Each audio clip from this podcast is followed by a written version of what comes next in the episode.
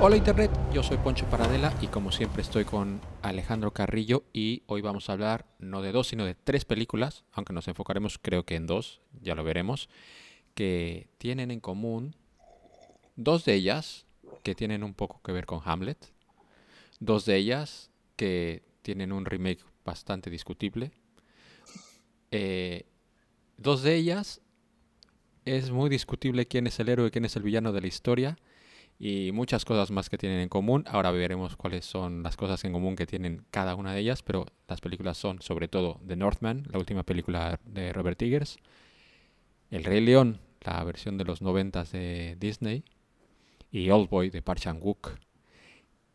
Eh, ¿Cómo estás, Alejandro?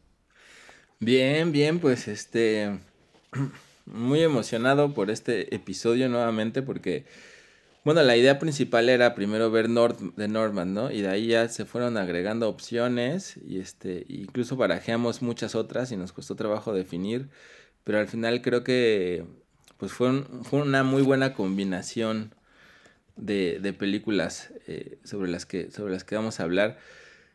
Que pues sí, ¿no? Se podría decir que el tema principal en las tres, aunque pues en el Rey León mucho menos es la, la venganza, ¿no? Pero, pero ya profundizando un poco, pues son mucho más los temas, ¿no? Para mí, mucho más que, que la venganza necesariamente. Entonces va a ser un episodio muy interesante. Eh, sí. Bueno, pues eso. Eh, la película principal, no es porque sea la mejor de las tres, que eso es discutible, pero la principal de la que creo que vamos a hablar va a ser de, de Northman, El hombre del norte. Sobre todo porque eh, sé que has estado muy deep investigando sobre la película. No sé si te ha gustado la película, pero en el momento que me dijiste que estás, que estuviste ahí rascando y rascando, doy por hecho Sí. que algo te gustó. Sí, sí me gustó, sí me gustó, sí, sí.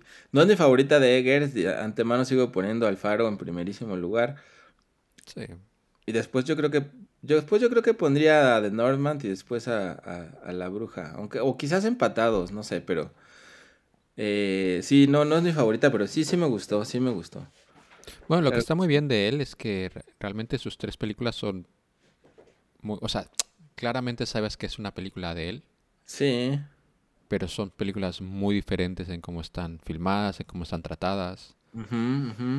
Aquí lo interesante es haberlo visto y con un presupuesto muy gordo y haciendo eh, con un casting muy grande, quiero decir, The Witch, tanto The Witch como El Faro son, en- son películas con un casting muy pequeño, to- todo ocurre en un, en un lugar muy concreto. Y aquí pues se le abrieron las puertas de, de- del mundo al tener el di- todo el dinero que, del que pudo obtener. Y pues eso es lo que, lo que nos ha dado. Eh, ¿qué te gustó de la película? Bueno, antes que nada, Sí. cuéntale a la gente ¿De de qué va El Hombre del Norte. Por cierto, vayan a ver al cine, por favor, para, para apoyar a estos, a estos autores. Pero cuenta de qué va la película, antes de que la desmenucemos, que la vamos a desmenuzar. Pues cuenta la historia de Hamlet, un, un este, el hijo, el heredero de, de- del rey, de un rey de un reino por allá de Islandia, al que de pronto llegan, llega, regresa su padre de la guerra y el padre quiere dejarlo, pues el padre regresa herido de la guerra y se da cuenta que su hijo está todavía muy pequeño, que es muy infantil y mm, empieza a hacer como un, bueno, lo lleva a hacer un ritual de iniciación, ya como para que crezca mucho más y justo después del ritual se, eh, llega el hermano, el hermano bastardo del rey y mata al rey para quedarse con el reino y manda a matar a, a que maten al, al hijo Hamlet pequeño, que tendrá unos 10 o unos 11, 12 años, pero logra escapar repitiendo un, un mantra mientras escapa, que es este, te vengaré padre, te salvaré madre, te mataré Fjulnir, ¿no? Algo así. Así es. Ajá, entonces se va repitiendo eso todo el tiempo mientras escapa. Y ya pues lo que sigue es eh, verlo ya él de, de grande y cómo regresa a, a buscar esa venganza y a, y a cumplir ese, ese mantra que repetía cuando, cuando era niño. Básicamente esa es la, es la historia, ¿no? Esa es la historia. Eh, una de las cosas que yo no sabía cuando vi la película, la primera vez, la he visto dos veces, la primera vez es que eh, está coescrita Ajá, ajá, es lo que te iba a con, decir. con el que fuera guionista de Lamp y Dancer in the Dark. O sea, cuando, cuando vi lo de Lamp es como, it makes all the sense in the world por cómo introduce todo el elemento mitológico, mágico dentro de la película que en un principio no lo esperaba porque cuando, em- cuando vi el tráiler y cuando estuve viendo como los primeros fotos de la película y tal, pensé que iba a ser una película más terrenal. Y, y me gustó mucho cómo introdujo todo el tema, todo el tema mágico mitológico. Y tenía te- eso todo el sentido con lo de Lamp y lo de Dancer in the Dark me dejó muy loco, pero Pero que lo que hizo en Dancer in the Dark en realidad fue este, ayudar a las letras de, la- de las, de las canciones.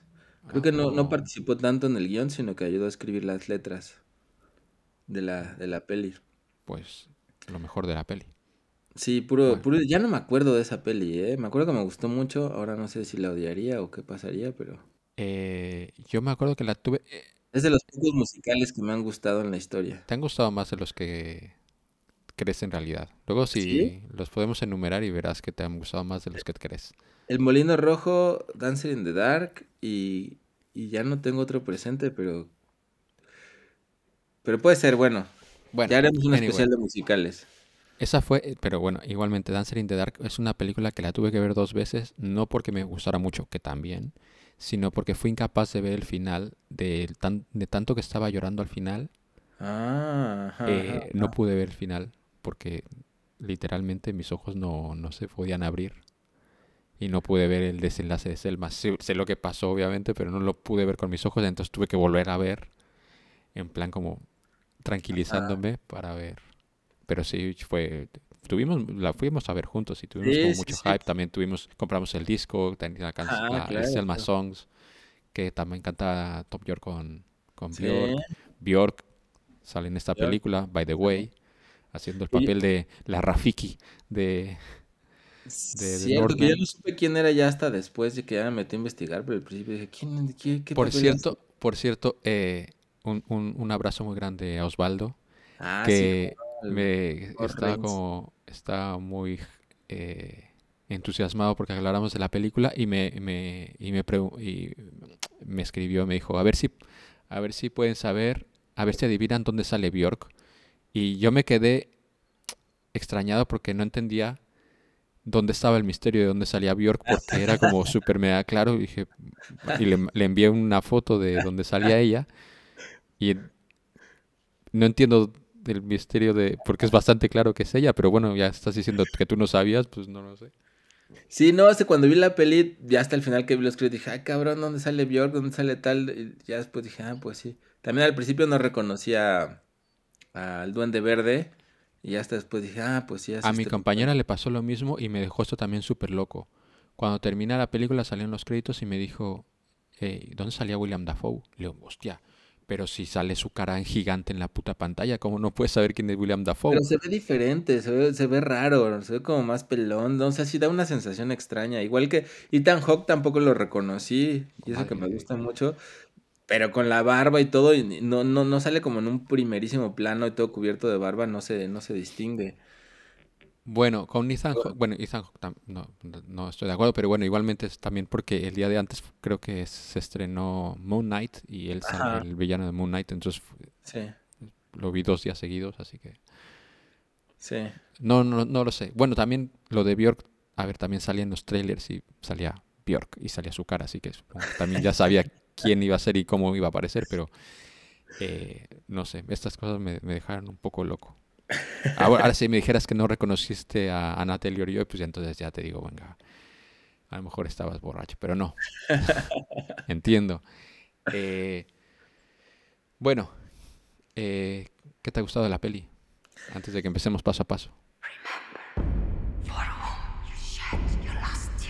Pues muchas, muchas cosas. Creo que Es que en realidad decir lo que más me gustó, lo que más más me gustó creo que ya, ya es entrar a fondo, así que iría, iría como primero por lo que, lo que me gustó, pero que igual es algo que añade a la película, aunque creo que no es lo que más me gustó, pero definitivamente esto que hace Eggers de del realismo histórico de sus películas, ¿no? Creo que eso, eso es increíble, ¿no? Eh, al principio, pues no, no, no, no lo notas cuando la ves, pero ya investigando, pues todo, a toda la gente que consultó para ser fiel históricamente a cada detalle de la película, ¿no? Eh, cada elemento, los pilares las casas, la, el pueblo, cómo, es- cómo se construía en esa época de, de, de- de esa edad de los vikingos, la ropa. Entonces ya creo que es un plus que añade a la película después que sabes eso, ver que pues también puede verse como un, una especie de reproducción histórica, ¿no? De, de los hechos, que también lo había hecho lo mismo con la bruja, seguramente con el faro, pero pues con el faro es, pues no se nota tanto, ¿no? Porque es- hay muy poca, muy Bueno, y de hecho, es- él comentó de que su idea original era hacerlo con dialectos nórdicos, Wow. que aquí lo tuvo que limitar a un par de rituales y Anna Ajá, Taylor-Joy cuando la última escena que aparece. Y él comentaba de que, bueno, a menos de que te llamaras Mel Gibson, pues nadie, No te no, dejan hacer eso. no te, el estudio no le iba a dar el dinero para que pudiera hacer eso, pero que originalmente él lo planteó así. que Wow, Hubiera, sido más. interesante, pero, O sea, bueno. esas cosas se aprecian, ¿no? Se aprecian y Sí, que sí. tenga tanto, tanta investigación en la mitología, o sea, tantos elementos mitológicos. Que bueno, que también es de las cosas que más me gustan de Eggers, ¿no? O sea, la, la presencia de la mitología en todas sus películas, ¿no? Tanto en La Bruja como en El Faro, como en esta. O sea, sí son películas muy diferentes entre ellas, estéticamente, en, un montón de cosas, pero, pero tienen eso, eso en común, ¿no? Como que todas abrevan muy claramente de, de, de, pues de la fuente mitológica, ¿no? Del mundo. Creo que eso está, está muy chido y creo que hay pocos autores que, que se clavan tanto en eso. Entonces eso ya de entrada creo que es un plus, ¿no? Te digo, creo que a lo mejor dentro de la película pues no lo notas tanto porque te dejas llevar por otras cosas, pero luego aprecias mucho y puedes rever la película ya también maravillándote de esos elementos. Hay dos momentos en los que, ah, ah, ya me corregirás si no, pero yo dije, esos dos momentos le van a gustar mucho a Alejandro, que es el, el momento de iniciación del, de- Sí. del joven príncipe con, con William Dafoe y, y Ethan Hawke poniéndole la mano del niño en, su herida. Y, o sea, toda esta escena con él conver- eh, eh, comportándose como perros y haciendo como un sonido, eh, un eructo por parte de Ethan Hawke y un pedo por parte del niño, que como algo muy eh, animal eh, de la manera que lo hacen. Y también, que es lo mismo, pero no, la cuando ya vemos después más grande Hamlet con, con la gente que lo rescató, con los que están, los conquistadores o el, beta, o el grupo ese con el que está, que están ahí bailando con su piel de lobo, todo puesto, están como en un ritual, diciéndose a sí mismo que son animales y que eh, en algún momento volverán a ser humanos, pero tienen todo, todo este ritual, yo sabía que, bueno, yo pensé sí, que sí. esto le, esto le va, le va a fascinar. No, sí, sí, sí, sí, creo que es de mis partes favoritas en la peli. Y creo que eso es lo que uno puede notar que, que justo no es una peli. O sea, sí es una peli comercial, pero que, pero que se da el chance de tener, de tener un montón de intereses de autor, ¿no? O sea, es una peli comercial que también puede funcionar comercial, pero que es una película de, de autor, ¿no? Porque, porque en otros lados no, no, no podría haber uno eso. Y creo que sí son dos de mis escenas favoritas y que también me parece que son fundamentales en el film. Porque le dan otro ritmo, otro tono. El problema comercial que se enfrenta a esta peli es que, por ejemplo, si tú ves el tráiler, lo, lo- te lo venden como una película con un poco más de acción, más de, más, más directa en la acción, Más como si fuera Braveheart o El Gladiador o algo así, y en realidad no es así. De hecho, la escena más de acción, más brutal, que es la que se hace especial énfasis en, eh, En el en ahí. es cuando, cuando llegan la primera vez a invadir el poblado este y ves a Hamlet ahí desatado full. eh, pero fuera de eso es una película más interior que más te habla más sobre el proceso que, que vive eh, Hamlet eh, sobre la venganza, bueno, y habla de muchas más cosas, pero es una película más profunda que empieza a desenredar todo el proceso que va llevando Hamlet desde que decide emprender el viaje de, la venganza. Un viaje que había olvidado por algún momento, pero bueno, como le pasa a Simba y... como le pasa a, Hamlet, supongo. Pues, pues es que en Hamlet es diferente, también eso es lo que estuve eh, investigando mucho en la película, porque yo confieso mi, ignorancia completamente, no, no había leído ni visto Hamlet en ninguna de sus versiones. Entonces, hubo muchas cosas de la película de, de, de Nordman que me gustaron mucho, pero yo no sabía qué tanto era porque estaban en Hamlet o no, confesando mi ignorancia. Y, por eso ya después tuve que leer Hamlet y vi que, que, que, justo esas partes que me habían gustado mucho no estaban en Hamlet, ¿no? Entonces, que no tenían nada que ver con Hamlet, ¿no? Porque de hecho, pues no es una adaptación de Hamlet, sino más bien de la... Revés. Es al revés, ¿no? Como que Hamlet es una adaptación de, de, de la leyenda de Hamlet, ¿no? Que es una, una, historia mucho más antigua, nórdica, y en la que se inspira Shakespeare para... Y entre otras cosas, ¿no? Para, para, hacer, este, para hacer Hamlet.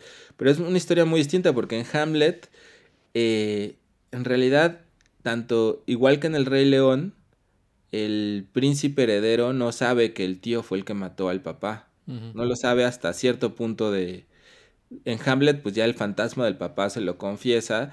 Y pues en el Rey León, hasta el final, Scar es que se lo dice, ¿no? Pero ese güey, más bien ese güey crece, el, el, pequeño, ese güey, el Simba, el güey Simba crece, crece pensando que todo fue culpa suya, ¿no? Entonces lo que lo impulsa no es la venganza, porque ni siquiera sabe que el tío fue el que lo, el que lo mató. Y en Hamlet sí, pero hasta cierto punto. Y aquí desde el principio, como en, eh, sabe que el tío es el que lo, mató, ¿no? Entonces yo creo que esa es una, una característica diferente y, y fundamental, ¿no? Entre esas historias. Una de las cosas que tiene en común, que luego hablaremos más adelante, porque yo creo que entraremos muy profundamente en Old Boy, que a, ver si estás de acuerdo con lo que voy a decir, pero una cosa de las cosas que me pareció que tenían en común, que, que es como más interesante, y es que es si ves las historias vistas desde una óptica, desde según qué óptica la ves, puedes ver el villano en, en los dos lados. Tanto en Oldboy puedes ver a Daesu y a Wojin como el malo de, aunque bueno, los dos ya hablaremos qué tan buenos o malos son, porque tela. Y aquí mismo, eh, esto me di cuenta mucho la segunda vez que la vi. Eh, lo, lo, cómo puedes ver la historia, porque hay un big twist. El big twist de, de, la película que no te esperas es que Nicole Kidman, eh, la madre de Hamlet, no me acuerdo su nombre en la película, eh, está metida en el ajo. Entonces, eso hace que te reformules muchas cosas porque realmente puedes ver como que Fjolnir realmente salvó a, a esta mujer de del de, padre de, de Hamlet, que realmente no tenemos mucha información sobre él, solamente que es el rey cuervo, que es muy respetado por la poca gente con la que lo vemos interactuar, pero no sabemos qué características tiene, no sabemos cómo es él con su esposa, cómo es él como rey, cómo no tenemos ningún tipo de información sobre él. O sea, hasta ese momento lo vemos todo desde la óptica de, de Hamlet y vemos que mata a su hermano pero luego cuando no sale bien su reinado por lo que sea, tiene que ser exiliado, luego está en Islandia, bla, bla, bla. Pero lo ves como, como es él y empiezas, te, tratas de focalizar más en un segundo visionado en Fjolnir y te das cuenta que no es un monstruo como, como te pensabas la primera vez.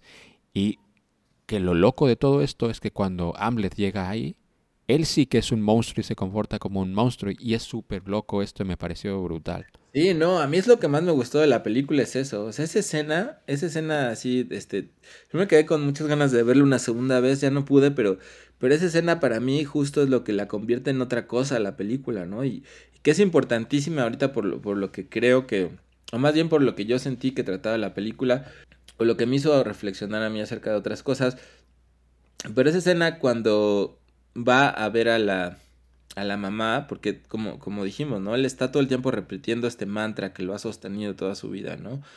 Te voy a vengar, papá, te voy a salvar, mamá, te voy a matar, Fjolnir. Y llega con la mamá que cree que pues está sufriendo y que necesita ser salvada, y se da cuenta que es todo lo contrario, ¿no? Y esa escena es escalofriante, ¿no? O sea, la mamá diciéndole, no manches, yo, yo le dije a tu, a este güey que te matara, porque tu papá era un culero y me violó, yo era una esclava y este y este y, al contrario Fjolnir me acepta como soy y siempre me echó la mano. Yo le dije que, que matara a tu papá y que te matara a ti porque tú fuiste producto de una violación y nunca te quise. Y este, este pues, no manches, entonces al otro güey se le cae la vida en pedazos, ¿no? Esa escena es, es brutal y luego todavía esta, esta mujer se acerca y lo besa que también ahí, en esa escena también es, ¡ah! también es otro de los puntos en común con Oldboy, ¿no? El incesto y, pues lo que representa al final también esta idea de... Sí, pero, pero eh, la manera que lo hace Nicole Kidman es súper, es, es, es tremendo y escalofriante porque, porque no es que no es que a Hamlet lo, lo, lo, incomode, es que lo aterroriza, pero no por, la, no por el hecho de que lo esté besando, sino porque como está como elevando la, la presencia de esta mujer que la está convirtiendo en, en, en, algo que no puede asumir mentalmente y lo está aplastando de una manera súper bestia. Es, es que es increíble esto. Es increíble, es increíble. Y justamente eso, ¿no?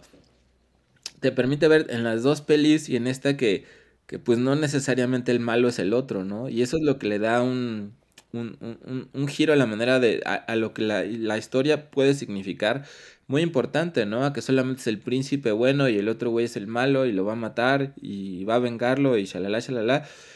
Aquí justo no hay ni buenos ni malos, ¿no? Los dos son brutales porque también matar a un niño y como lo ha hecho este güey y cómo trataba también a sus esclavos y todo, pues también el papá de eh, el Fjolnir pues también era un tipo brutal, ¿no? Quizás menos brutal que el rey, al menos con su familia, ¿no? Que lo quería y lo respetaba, etcétera, etcétera, pero pero al final de cuentas no ninguno de ellos es es bueno o malo, simplemente son humanos manipulados por, pues por ciertas fuerzas, ¿no? Por ciertas cosas.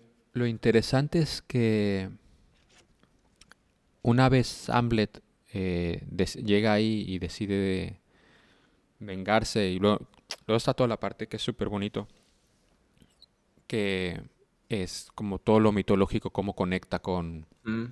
Porque te enseñan que como que sí que hay una sangre real y que por cuando te enseñan como todo el árbol eh, de donde vienen los reyes y que luego él puede ver que tiene que va a tener un par de hijos y todo eso que es súper bonito y tal y cómo tiene una conexión espiritual porque porque al final vemos que una valquiria lo, lo recoge para llevar al Valhalla y, y todo esto pero todas las acciones que él realiza en, en, el pueblo de Fjolnir, en su la bueno, no, sí, en la propiedad de Fjolnir, es salvaje, es, es, es, es, monstruoso. O sea, no solamente la primera vez que, que mata, no, no solamente es que mate a unos porque por, por quitarle seguridad o quitarle eh, esbirros a, a, o minions a, a Fjolnir, sino que eh, crea una imagen como salía de Hannibal, no sé si viste la serie Hannibal, que es maravillosa, pero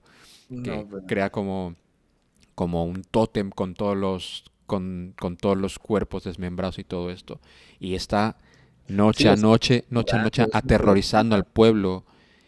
Y es como se convierte en un eh, eh, eso, en un monstruo, en una bestia imparable. Sí, cómo mata al, hijo heredero, cómo mata al hijo pequeño. O sea, al final este güey se convierte así en un. en un completo monstruo, ¿no? A pesar suyo, porque podemos ver que incluso él no hubiera querido matar al niño pequeño, ni a la mamá. O sea, como que se ve orillado a todo eso. Eh, pero pues es una carnicería lo que hace, lo que hace ese güey ahí, ¿no? O sea, es justamente como esta bestia mitológica, ¿no? Este oso o lobo que que pues se vuelve un, agente de, de la locura, ¿no? Para, para acribillar ahí a, todos. Y eso, eso, eso es maravilloso porque sí, justamente te deja en una posición muy frágil la película de no saber quién es el bueno y quién es el malo. Eh, porque no hay ninguno, ninguno de los dos. Y, y sí, e, ese es para mí uno de los mayores hallazgos que tiene la peli. Porque además, que esto es lo que más me gusta de la película, ¿no? Que es para mí lo, lo que creo, de lo que creo que va a la peli, que para mí habla sobre la, sobre la familia, ¿no? Y sobre estos mandamientos que te impone la familia y que, y que terminan construyendo tu vida. Y que también son, pues son estos arquetipos, estos arquetipos de los que ya hemos hablado mucho, de los que, de los que habla Jung, de los que e, estas mismas figuras de las que se hablan en el viaje del héroe de, de, Joseph Campbell desde el punto de vista mitológico, que son estas energías que siempre han estado habitando en, en nuestra alma, en la psique, y que tienen que manifestarse de una, de una forma u otra, ¿no? Y para mí la peli trata de lo fuerte que es este mandato familiar, este arquetipo de la fidelidad a la familia y cómo eso termina construyendo, construyendo una vida, ¿no? Y, es, una, es una fuerza tan, tan fuerte que incluso puede resucitar literalmente casi a un muerto, ¿no? Como al final de la película, donde ya vemos a, a ¿cómo se llama el protagonista? El... Hamlet. El Hamlet, sí, pero le dicen de otro modo también, ¿no? Este. Tiene, tiene otro, otro modo en el, en el que le llaman oso lobo, no sé qué, pero. Ah, sí, el oso lobo, sí. Em, vemos esta escena final donde el tío ya está a punto de matarlo y está, está casi muerto y nada más está, o sea, ya no tiene la más mínima fuerza. Que, eso a mí es importantísima esa escena para mí porque ya está casi casi destruido y en eso saca fuerza de la nada para cumplir su destino. ¿no? Lo que él considera que es su destino, que, es matar al tío y vengar y cumplir el mandato de su padre. Entonces, tanto esa escena final donde lo que lo rescata es una fuerza desconocida, que es la fuerza del, del, arquetipo que se posiciona de él y, que hace que cumpla lo que el arquetipo quiere, que se cumpla esta venganza, ¿no? Esta trama de destino mitológica. Que al final es lo, la misma fuerza que ha hecho que, que Hamlet sobreviva cuando sea niño, ¿no? Porque como decíamos, sobrevive repitiendo este mantra. ¿Se oyó por ahí las tortillas? Que Sí, pero ya bueno, este es un compañero que nos suele visitar últimamente. Los, en el, que vende las tortillas. El de las tortillas, un saludo al de las tortillas. la fuerza arquetípica de las tortillas que se cuando, no la llaman. Eh, pero bueno, esa misma energía es la que salva al, al Hamlet porque hace que repita todo el tiempo, te voy a salvar mamá, te voy a este, vengar papá. Porque además es lo que le importaba al papá, era esta venganza, ¿no? Cuando hace el ritual de iniciación le dice mucho, si algo me pasa tú me tienes que vengar.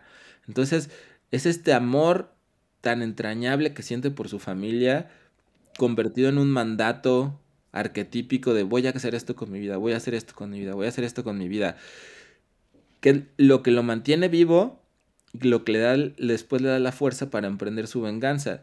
Y lo interesante es que de alguna manera pues todos tenemos ese, ese tipo de mandato, ¿no? A diferentes niveles, ¿no? De honrar a nuestro padre, estar orgullosos de él, este, esa es unión y ese, ese deber a los que nos, nos dieron vida, ¿no? Salvar a nuestra madre, que es otra cosa típica, ¿no? Quiero rescatar a mi mamá, que esté bien, que no sufra, que tenga dinero, etcétera, etcétera, ¿no? O sea, son dos fuerzas muy poderosas que nos impulsan toda la vida. Eh, y que aquí han impulsado a Hamlet. Y lo más bonito de la historia es justo cuando él se da cuenta que todo esto donde construyó su vida y estas fuerzas que lo impulsaron y lo salvaron, pues eran una mentira, ¿no? Porque incluso la mamá en esa escena brutal de Nicole Kidman le dice, este, yo no sé ni siquiera si tu padre te quiso, ¿no? O sea, o si nada más se preocupaba por él y quería pues que lo vengaras, ni siquiera porque porque te quisiera, ¿no? Entonces ese güey, ves cómo se le cae, pues, todo en lo que ha construido su vida en estos, en estos pedazos. O sea, él quería salvar a su madre, su madre no necesita ser salvada, su madre ya estaba salvada. Quería vengar a su padre, pues su padre quizás ni siquiera necesitaba ser vengado porque ni siquiera lo quiso nunca. Entonces, ¿cómo justificar su vida? ¿Cómo justificar todo cuando se te cae en pedazos lo que tú creías que, que era tu vida? ¿Sabes que Fue muy interesante la segunda vez que la vi porque ya, ya estaba, como ya sabes lo que ha pasado, ver cómo eran las interacciones de Nicole Kidman con el pequeño Hamlet.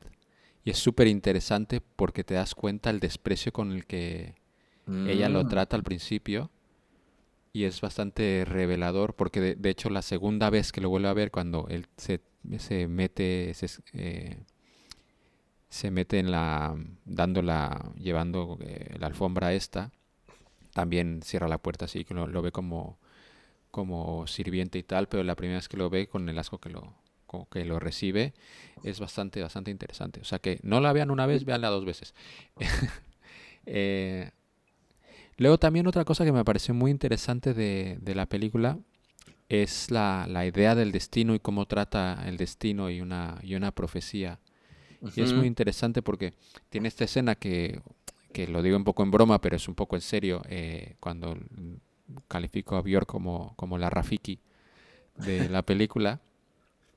Porque en ese punto lo que, lo, lo que nos da a entender la película, al, igual que Rafiki con Simba, es recordarle a, a Hamlet en este caso, o a Simba en el suyo, Mm, que, que tienen un destino y que, que tienen que recordar quiénes son y orientar su vida hacia ahí, porque lo que te deja ver es que en ese punto, pues, eh, Hamlet se había convertido en el oso lobo, o en el lobo oso, yo creo que era el oso lobo, y ya está, está con esta gente que es su familia. De hecho, tiene una relación que se ve con el líder de la manada o, el líder de, de, esta mini ejército muy estrecha, que son los completos animales, pero bueno, eso es la época en la que vivían y pues supongo que las cosas eran así.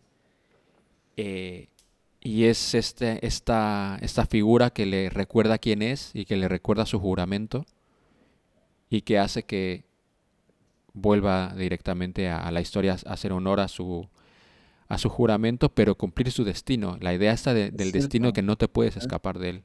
No, y lo bonito de esa escena es que nuevamente ella representa la fuerza de lo sobrenatural, ¿no? Es como, es más que el humano cumpliendo el destino, es el destino el que hace que el, o sea, digamos que sí, el, el, el los humanos somos vasijas vacías, nada más puestas para servir al destino, a los arquetipos, ¿no? Entonces, de nuevo, es como si este güey se hubiera querido salir de su arquetipo, que es algo que pasa más adelante en la película, eh, hubiera querido escapar del arquetipo que lo posee y, y otra fuerza sobrenatural apareciera y le dijera, Nel, ni madre, este me está saliendo de, de para lo que estás hecho, para lo que te necesitamos los dioses, que es que te dejes utilizar por estas fuerzas, ¿no? Entonces, regrésate y es cuando Hamlet va a este reino a, a, a- cumplir, ¿no? A lo, que, lo que la energía, lo que estas energías mandan dentro de él. Y que ocurre también al final de la película, porque eso es lo que me parece bien interesante. Este güey conoce a Anna Taylor Joy, que yo la amé desde Gambito de Dama. Este, ¿A ti te gustó ver Gambito de Dama, no, Ponchito? Sí, claro, mucho. Pero yo la, la primera vez que la vi fue bastante antes. Yo la vi en The Witch hace muchos años. Cuando Ah, sí, The sí, Witch la vi en el cine, de hecho. Que yo no sabía que era ella hasta después. Bueno, después de De Gambito hecho- de Dama, yo dije, ay, era la morrita de, de Witch, no manches. En entrevistas de, para esta película, ella dijo que estuvo hablando con, con Eggers y que le había pedido por favor que le dejara ser una de las sirenas en el faro, pero que Eggers dijo que no, que a ver, que, que, que no, no hacía falta, pero que, claro, ella está como a full con, Con él. con, con él, que quiere estar en todas sus películas casi, casi. Sí, pues cuando él, cuando conoce este Hamlet a, a esta, a esta chava, a Olga, eh, es justamente como, como que Olga representa otra posibilidad que no sea cumplir con, con ese destino. Eh, y bueno, se une a ella y ella está embarazada de su hijo. eh, pero antes de que él sepa que está embarazada de su hijo, él se plantea escapar a su destino nuevamente, ¿no? Dice, bueno, pues no tengo que cumplir con esto, nos podemos ir a otro lado. Eh, yo nunca sabía lo que sentía, todo el mundo, toda la vida ha estado lleno de odio y, y contigo estoy descubriendo otra cosa diferente, ¿no? Entonces dicen, pues vámonos a otro lado, intentemos hacer otra vida. Pero lo hermoso es qué es lo que vuelve a activar el destino otra vez.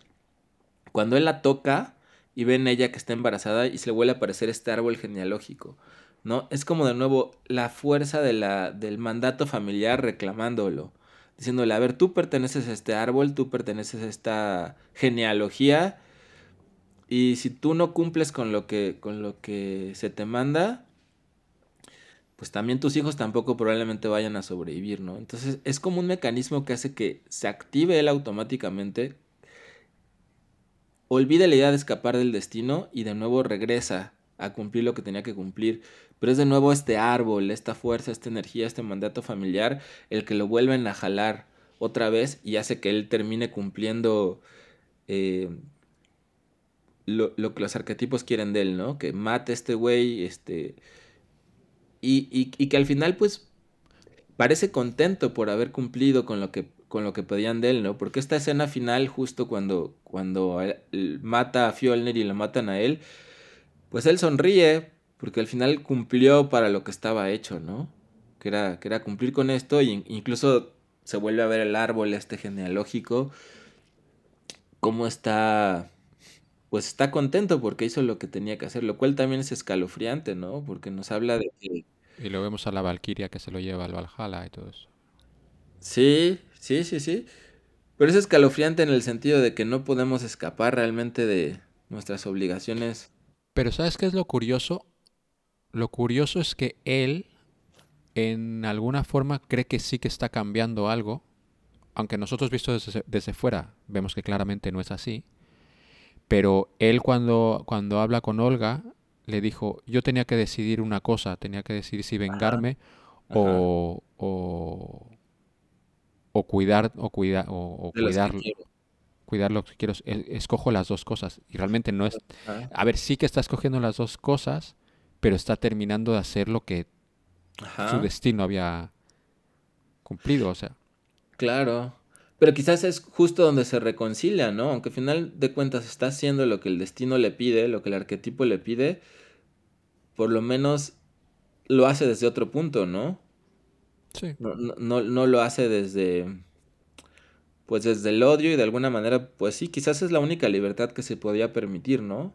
Cumplir con el destino, pero desde una perspectiva distinta. Otra es que es, es, una, es brutal. Es que todo lo que hace este hombre es, es, es un, un, nivel de salmajismo br brutal. Una de las cosas que también es aterrador es cuando se mete, se mete en la mente de... O sea, lo, a Fjolnir lo castiga primero ya mentalmente y luego espiritualmente porque empieza a atacar a sus creencias, a sus dioses. Y es muy interesante cuando mata a su hijo eh, que el cabrón le, le, le, saca el corazón para que este no pueda hacer un ritual y lo, y lo tenga que mantener con vida. Esto es... Es, es, es una es una monstruo, en, ¿no? en, ese momento no, lo, no, no, no, te das cuenta, pero luego cuando ves todo el ritual, que encima una chica se prende fuego y todo, que esto ya es una cosa ya de super bestia. Pero el nivel de crueldad, que esto ya solamente está al nivel de eh, Won Jin, en Old Boy de le voy a robar el corazón, lo voy a esconder, igual me lo voy a, igual no, no, sabemos nunca realmente dónde ha terminado eso, pero es que te voy a joder hasta tal punto ese que, que, que hasta tus dioses van a sufrir esto. es... Sí, joder, no, es, es, que es cierto, sí, sí, sí, es, es, es muy, o sea, ya es donde te digo que ves que pues Hamlet es también un monstruo, ¿no? O sea, el otro güey mató al papá y lo iba a matar a él pero hasta él se, se, se sorprende del nivel de, de crueldad de este güey, ¿no? De ni siquiera dejarle el corazón para que descanse en paz. No, tampoco sabemos que es probable, ¿eh? Porque Fjolnir se le ve que es un tipo implacable pero listo.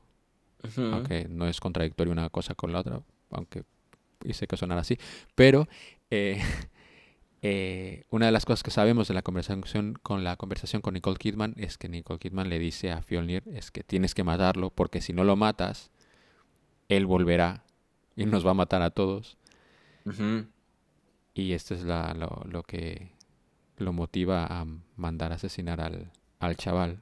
Sí no es que tiene tiene muchísimos ángulos donde ver. O sea al, al principio de la peli, la, cuando la primera vez que la vi que acabó, al final, el final como que sentí que algo no me había cuadrado, como que me quedé con una sensación un poco extraña que ya después repasando la película y todo creo que se, se desvanece esa sensación quizás por porque entiendo algunas cosas, pero en el principio parecía, me parecía, ¿no? Como una especie de concesión ese final, este con, con tanta acción, donde finalmente mata al malo, etcétera, eh, desde visto desde ese punto de vista, ¿no? Pero ya después, visto lo de, con esta escena justo del árbol genealógico y, y, de la felicidad que él tiene de haber cumplido su destino, creo que se puede reinterpretar de, de otra forma, ¿no? Y no verlo, y no verlo necesariamente desde este final que podría entenderse como victorioso. Porque uno puede entender que él esté contento, pero al final de cuentas, pues, es también un final donde él no logra escapar de, de su destino, ¿no? Y de estas fuerzas que lo, que lo manipulaban, aunque bueno, quizás ninguno de nosotros podamos escapar nunca a esas fuerzas, pero, pero también me hace pensar en, en la curiosidad de, cómo habría sido esta, la primera versión de esta película, ¿no? Porque leí ahí en las entrevistas que, que el estudio sí tuvo que hacer algunos cortes y cambios, porque en la primera versión que hicieron... Eh, hubo ahí un pase de pantalla y no le gustó al público y le tuvieron que mover algunas cosas. Bueno, el mismo Eggers dice que el resultado final a él le gustó mucho más que lo que él había hecho, ¿no? Pero aún así da curiosidad de cómo habría sido esta versión de él. Yo creo que habría sido todavía más... No sé, me puedo imaginar que, que me habría gustado más todavía, ¿no? Pero... Bueno, eso depende. No se sabe eso.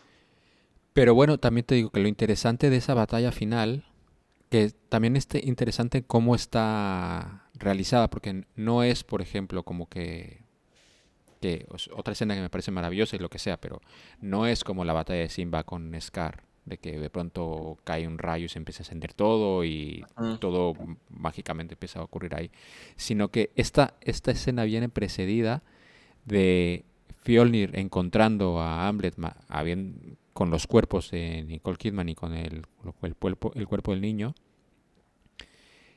Eh, y en vez de, atacarlo en ese momento, que lo podría haber matado directamente ahí bastante fácil porque está muy herido en ese momento. Bueno, luego también sigue estando herido, pero por lo menos ha podido poner unas benditas. Eh, sino que se citan en las puertas del infierno, que es en el volcán este en erupción islandés, y, convierten todo esto en un ritual, porque también para él es un ritual, porque viene precedido de esto, no solamente lo ha atacado a él, ha atacado a toda su familia, ha atacado a sus propias creencias, porque llega un momento en que es un, hay una batalla eh, espiritual ahí, porque se nos, eh, se nos enseña que él ha, perdido, la fe o en, en, Odín y en los dioses, en estos dioses nórdicos específicos, y ahora está adorando a otra diosa que no me acuerdo cuál es el cuál es el nombre. De hecho, al principio se echan la culpa, como no saben exactamente qué está pasando. Piensan que son los cristianos que están viniendo aquí con su con esa gente que, que adora un cadáver eh, crucificado. Eso me pareció interesante. Eh, pero como llega a este punto de, de, vale, lo vamos a hacer, pero lo vamos a hacer en, en eh, de la manera más eh, de, en ritual que se, que se, que se puede hacer. Porque es esto, nosotros no vemos la película del, desde el punto de vista de, de Fjolnir, pero él en ese momento necesita, es la manera que, que, que tiene de, de resolverlo. Es como, vale, va a ser ahí y va a ser en las mismas puertas del infierno donde lo vamos a resolver. Del gel.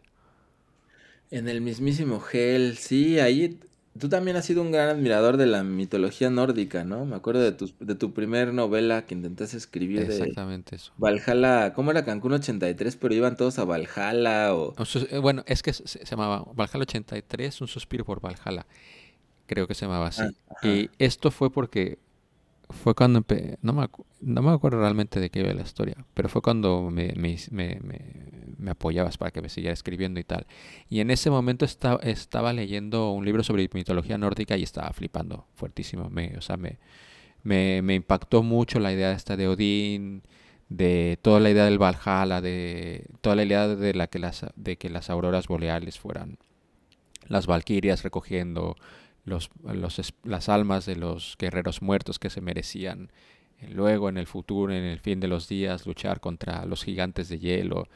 Todo esta, toda esta escena, digo, toda, toda esta historia me, me super impactó. Entonces, imagínate, estoy ahí en el cine, de pronto veo, veo una valquiria Sí, eh, no. cabalgando una aurora boreal, pues imagínate, yo estaba ahí en, en pues flipándolo fuertísimo.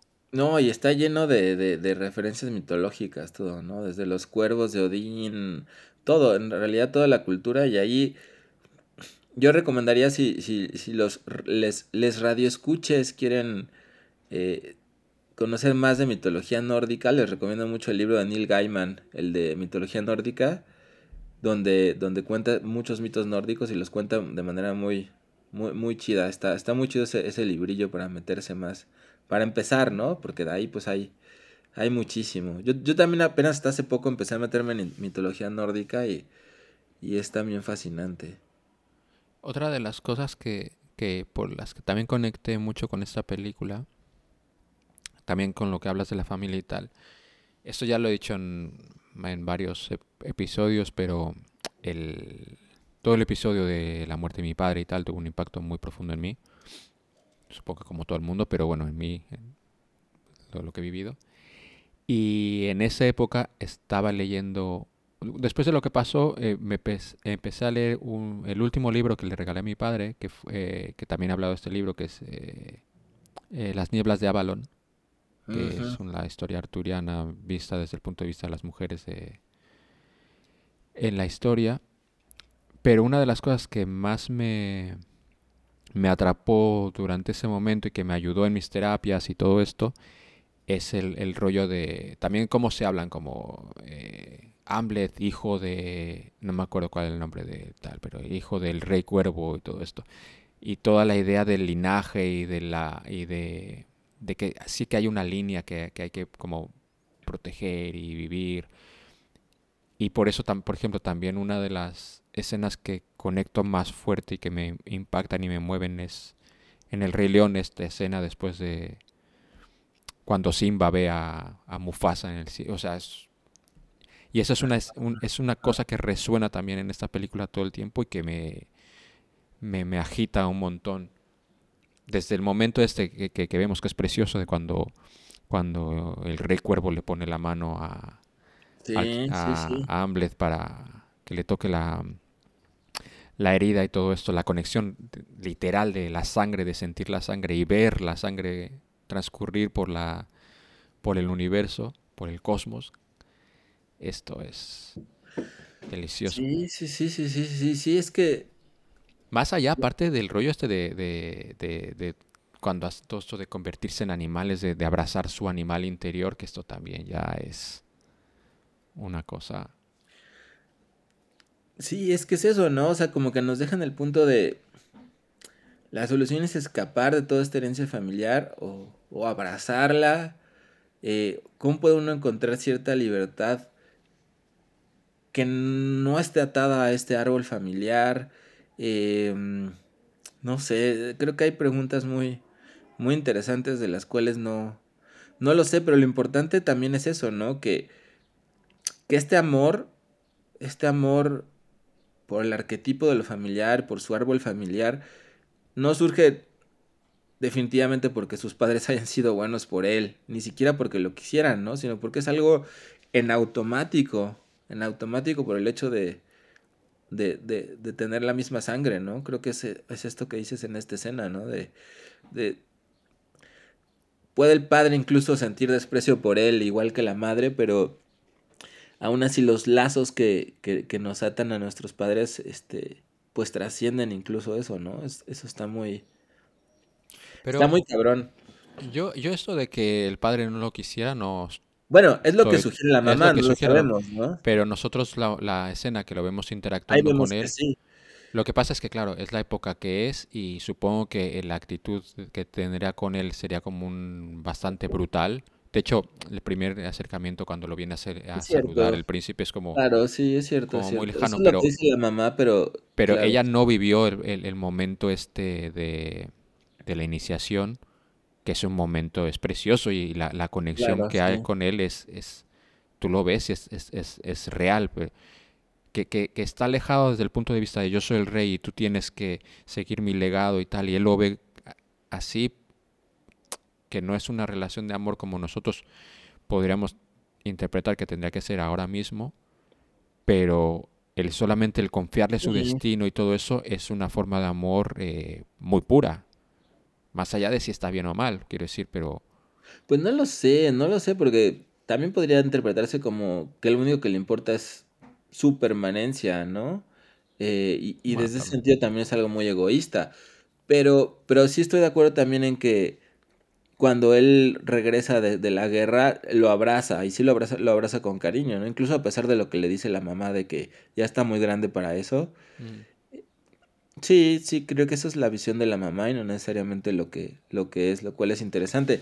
Pero por eso lo, lo, lo padre de esta combinación de pelis, Ponchito, es que siento que las dos pelis, aunque aparentemente tratan de venganza, son pelis que tratan sobre el amor a la familia. Muy, Ah, bueno. de modos muy, muy distintos, ¿no? Bueno, en una desde, desde todo este rollo de la genealogía y el amor y, y el deber familiar, y en el otro, pues literalmente el amor carnal a la familia, ¿no? Eh, sí. Sí, sí, lo es. Eh, vale, vamos a... ¿Qué quieres? Ha- Hacemos un pequeño inciso con el Rey León que nos va a ocupar supongo que menos tiempo. ¿O quieres ir a. Old Boy? So, where you from? Who cares? I can't go back. Ah, you're an outcast. That's great. So are we. What'd you do, kid? Something terrible, but I don't want to talk about it. Good. We don't want to hear about it. Come on, Timon. Anything we can do? Not unless you can change the past. You know, kid, in times like this, my buddy Timon here says you gotta put your behind in your past. No, no, Uh, no. I mean- amateur, lie down before you hurt yourself. It's you gotta put your past behind you. Look, kid, bad things happen, and you can't do anything about it, right? Right. Wrong! When the world turns its back on you, you turn your back on the world. Well, that's not what I was taught. Then maybe you need a new lesson. Repeat after me. Hakuna Matata. What? Hakuna Matata. It means no worries. He disfrutado mucho última, la, la, eh, viendo el Rey León. Sobre todo después de haber visto Norman. Y... A ver, es que yo tengo una debilidad por esa película. Tú me dijiste que nunca la habías visto. Ajá, no, y no, nunca lo había visto. De y hecho, tenía mucho interés porque la vieras con tu hijo. ¿La viste con tu hijo no? sí, sí, sí, la vi Y- con los dos. Primero porque quería ver si, si quedaba traumatizado o no quedaba traumatizado. Que no es que quiera traumatizar a tu hijo, pero quería saber que, cuál era el impacto que iba a tener al, al ver a, a Mufasa muerto. Que te digo que yo estas cosas en su momento, también cuando yo leía como niños, de toda una generación de niños eh, traumatizados al ver a, a Mufasa morir y de la manera que muere y tal. Yo no lo viví así, pero a posteriori es una... Es muy impactante para mí. Lo, lo recuerdo, recuerdo cuando salió el tráiler de, de la versión entre comillas live action, que también es animación. Pero recuerdo el, el- la manera en que viví ese tráiler. Es algo que he vivido muy pocas veces en mi vida. Primero con empieza con la canción y tal, pero cuando empieza a hablar, eh, escuchamos la voz de Mufasa y cuando, cuando le dice este speech de todo lo que ves eh, hasta Es donde llega el reino, sol es tu reino y bla bla bla. Y luego cuando, cuando hacen alusión a la escena esta, cuando dice recuerda, bueno, remember y tal, con, aparte con la voz de, de eh, el mismo, mismo Darth Vader. eh, eh, pues es una eh, ha sido una experiencia mu- muy fuerte y me ha, me ha movido un montón. Y, y esta escena con, con toda esta, toda esta secuencia de, de Rafiki cuando va a buscar al, al joven Simba es algo que, que resuena conmigo de una manera que no, que no puedo ni controlar. Es como es su- superior a mí. Aparte que la historia me gusta mucho, la película me gusta mucho. El tercer acto entiendo que mm, no es tan profundo porque también obviamente es Mm. una película dirigida para niños y tiene Sí, como sí. muchos elementos y tal, pero los dos primeros actos me parecen fascinantes y otra una de las cosas que hablo de películas con eh, remakes es bastante decepcionantes es porque te digo yo tenía un hype muy grande con la versión live action bueno que no es live action pero bueno ya nos entendemos y más allá del principio que los primeros cinco minutos me parecen de las cosas más bestias que he visto en una sala de cine en toda mi vida y de hecho las volví a ver en Disney Plus y me pareció increíble. Luego, pues me decepcionó bastante porque, claro, llevar a traducir la, la manera en que están animadas estas caras, la manera que vemos, por ejemplo, a Simba aterrorizado cuando, cuando se ve la que le va a venir y tal, pues esto en la, No se puede. la más... No, porque, claro, pues, una- un león un león real no tiene... No, no tiene esa expresividad, entonces pues algo se pierde, se pierde un poco el, el- el alma de, de esta película, pero me, me resulta me resulta fascinante. ¿Te, te ha gustado? ¿Te gustó Me la experiencia de verla con tu hijo? Me gustó verlo, verlo con ellos. Este, sí, pues por ¿Con tu niña también lo viste? Sí, la vimos, Ah, la vimos los tres, los tres juntos. Que ellos ya la habían visto, de hecho. Yo soy el único que no la había visto. Eh, y sí, bueno, obviamente en el momento en el que muere el papá, sí se me, se me salió la lagrimita. Sebastián nada más me estaba como volteando a ver. Y, "Ay, lloras". Como ve que lloro en muchas, Ya, ya te tiene, ya te tiene. ya me, nada más me está viendo de reojo así de, ¿ya lloraste, papá? Sí, sí, ya lloré. Este, y él no lloró en esa parte. No me contó mucho, me dijo que le gustó, pero no me contó que especialmente este, le hubiera impactado esa parte. Eh, pero bueno, es muy poco expresivo a veces en algunas cosas, entonces no sé si realmente le impactó tanto o no, pero, pero le le gustó, y a mí, a mí me gustó, me gustó, pero a mí me pasó un poco lo, lo contrario, ¿no? Creo que si lo hubiera visto de niño, me hubiera gustado más y me hubiera impactado más. Pero ahora justamente después de haber visto The Northman y de haber este leído Hamlet y todo, pues se me hizo, sí, justo como muy infantil y como muy, este, obviamente, o sea, parece que es un descalificativo, no lo es porque pues sí es infantil y está dirigida para un público infantil, eh, pero, pero sí, o sea, me parece que muchas cosas no, no, no me gustó tanto por eso, ¿no? Justo quizás porque la estoy, la estoy comparando, pero, pero sí, sí tengo presente que haberla visto en, en ese momento de niño, siento que habría sido una experiencia muy, muy distinta, ¿no? Que me habría hecho eh, revaluarla de una manera distinta a, a como la estoy viendo ahora, ¿no? Y además comparándola con... No, no, evidentemente. No, yo, lo, yo a lo que voy es, por ejemplo, yo- a mí de niño me gustó mucho, pero yo creo que lo que Sí, me, me- me- me resulta muy interesante es cómo consigue resonar ahora mismo conmigo, que, que soy incapaz realmente de hacer un análisis como muy fiel a, a lo que estoy viendo porque me agita tanto, Ajá, pero ajá, es que es una película que está ya incorporada dentro de, Sí, sí, sí. de- de mí y es esto, es como solamente ver a Mufasa eh, hablando en una nube, yo, yo es, Ya, es que sí. e- el impacto que genera en mí ya es, es superior, ya, ya, ya no es la propia película, ya es, ¿eh? ya es mi propia alma ya moviéndome a mí mismo. Sí, no, no, te entiendo, porque es lo que hablábamos, ¿no? Que me pasa a mí con, con la historia sin fin, que, que no pude ser muy objetivo ni ante muchas cosas porque, porque pues sí, o sea, hay demasiadas cosas involucradas en el, en el alma de uno con esas, con esas pelis, ¿no? Que no te permiten verlas muy, de manera muy distinta.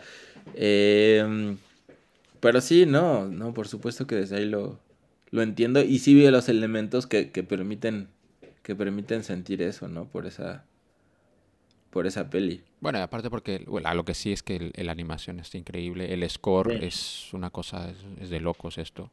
Sí, sí, sí, sí, sí. Pero bueno, si no han visto el Rey León, vean el Rey León. la, la, la de dibujos animados. Vean este combo de tres películas porque es muy interesante lo que, lo que se genera. Y bueno, vamos para, para lo, lo sucio.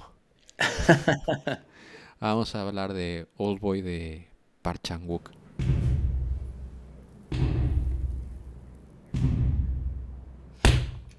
누가 날 가뒀을까?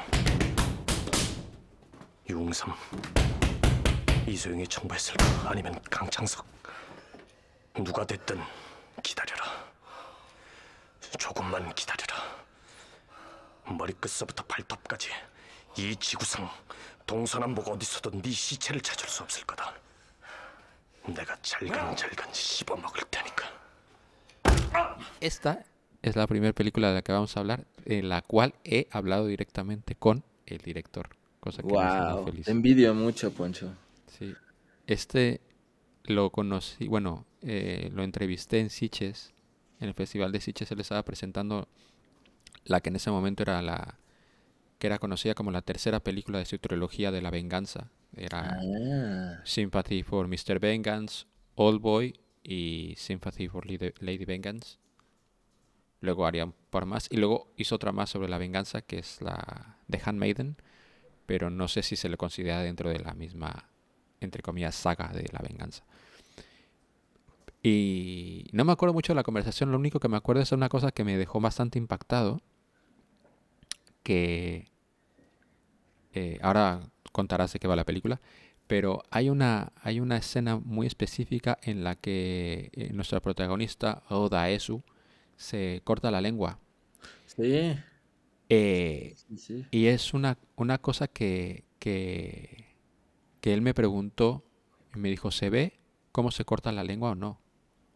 Y yo le dije que sí. Y me dijo, es curioso porque todo, casi todo mundo que le hago esta pregunta me contesta que sí y no. No se ve cuando se corta la lengua de eso, pero eh, está filmada de tal hecha, de, está filmada de, de tal forma que tú juras que has visto algo que no has visto y por eso mismo tiene el impacto tan bestia que tiene. Y es una escena que no se me ha olvidado nunca en la vida, Ah, pero es una escena que tú, o sea, tú realmente no ves el, el corte real. Y, y es- y eso le, le parecía súper interesante. Y claro, es una, una, una idea que me pareció como la magia del cine, esto. Cómo te permite incluso que tú hayas visto cosas que no has visto realmente. Sí, no. Es, es, es, es extraño porque, o sea, yo normalmente tengo mucho estómago para ver ciertas cosas ahora, ¿no? Que no toda mi vida lo he tenido, por supuesto.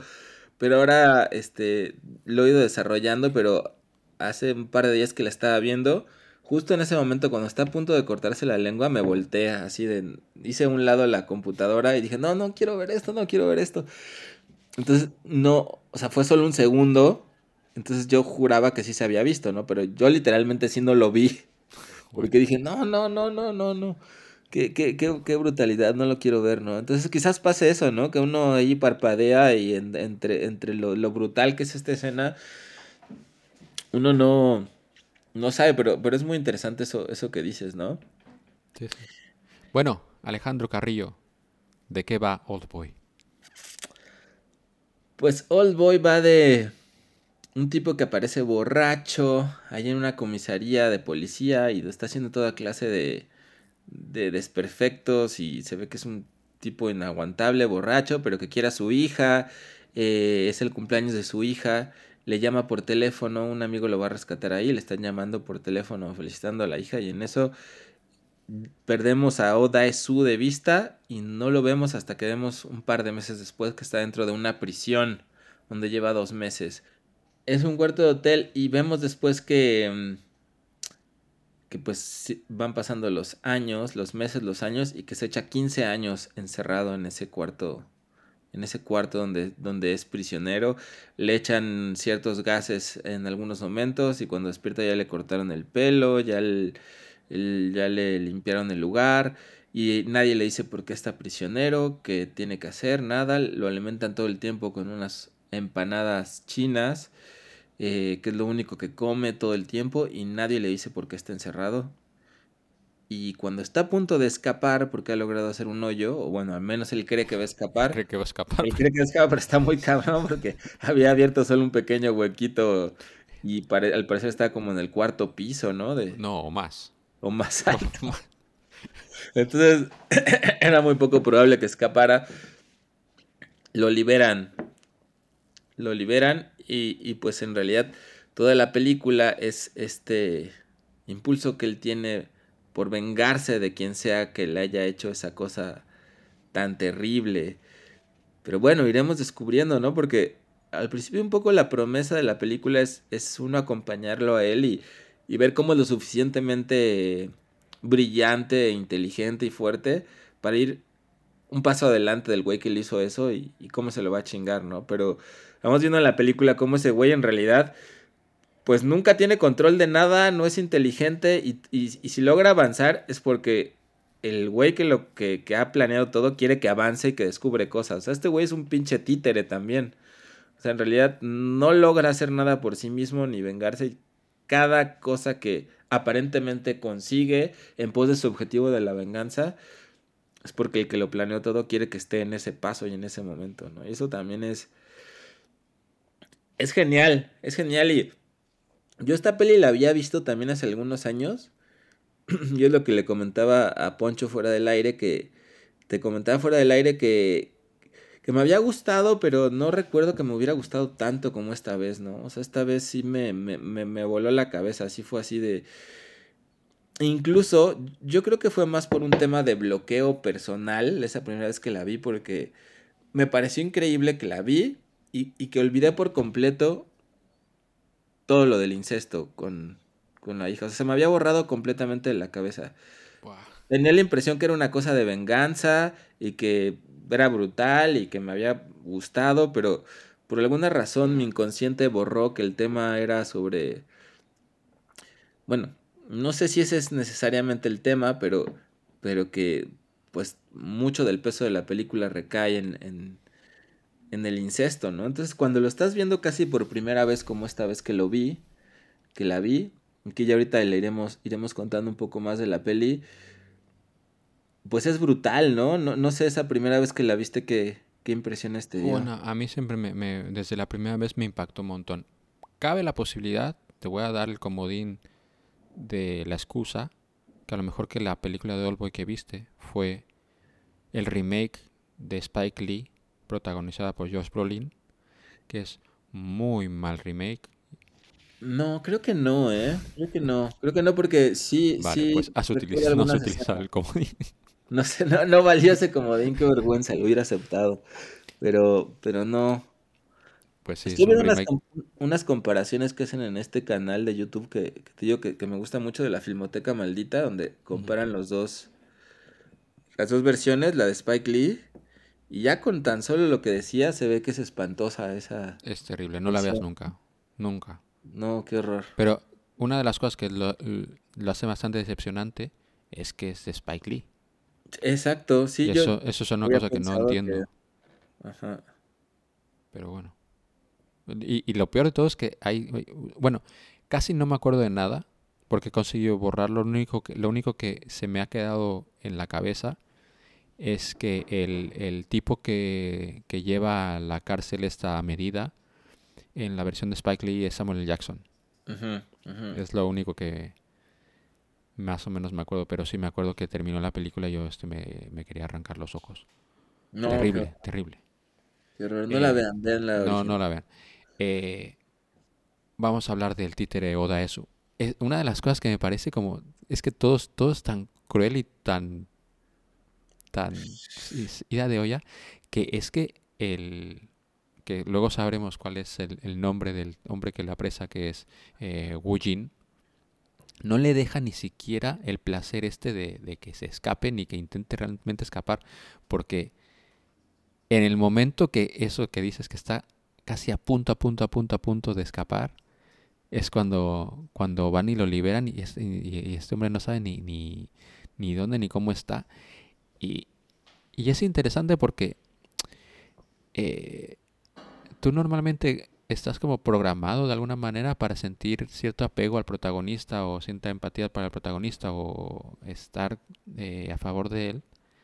Pero, y esto no esto es una cosa que sí que no me acordaba porque hace un par de, creo que la última vez que la vi fue hace un par de años. Eh, no consigo retener que este hombre es un completo capullo y un completo imbécil. Y es una cosa que no me acordaba. No me acordaba, cómo- no me acordaba que la película empezaba con este borracho haciendo el imbécil en una comisaria. Pero Y es que es imbécil, pero al mismo tiempo no está, o sea, es imbécil, pero sí te cae medio bien porque quiere a su hija. Porque lo ¿no? entiendes, porque todos, todos, estamos, todos hemos estado ahí, pero y le preocupa a su hija y le compró un regalo y, y Sí, ciertas pero- cosas, ¿no? sí, pero está con el rollo este de, "Ay, bueno, bueno, no sé. Es, es como un Sí, no, borracho muy sí, pertinente. imbécil, sí. Pero, pero bueno, todos hemos estado ahí, todos hemos tenido un compañero o un amigo en ese nivel de, de, de borrachez y de estupidez. Pero luego, eh, inmediatamente, me- inmediatamente que sale, lo vemos interactuar con una persona que supongo que está en la misma situación que él, que lo acaban de liberar o algún momento, que se quiere morir.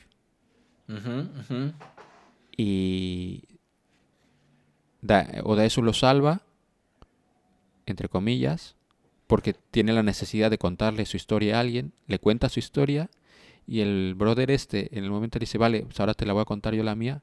El muy cabrón se levanta y se pira. Y es como, a ver, what the fuck. Sí. Y luego, luego está el big twist final que esto sí yo no consigo, no, no, no consigo. Y la he visto ya, supongo que esta película la he visto tres, cuatro veces.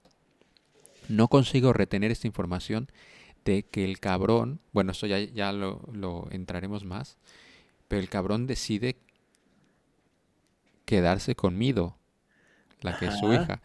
Y esto, eh, tuve que apagar la tele y quedarme oscuras un rato porque no me acordaba de esto y me dejó flipando muy fuerte. Pero bueno, Pero es que eso es, sí, sí, sí, pero eso es bien, ay, no sé cómo Bueno, decirlo. no, no, no, no lleguemos ahí, eso Bueno, vamos, bueno. vamos- vamos a, a- a ir por ahí. Total, que este hombre sale de ahí y tiene que saber. No sa- e- es- hace esto que Wu Jin le, le termina diciendo es que no te haces nunca la pregunta eh, correcta, que es cuando lo sacan es no es porque te encerraron, sino porque te dejaron salir. Sí. Y esto.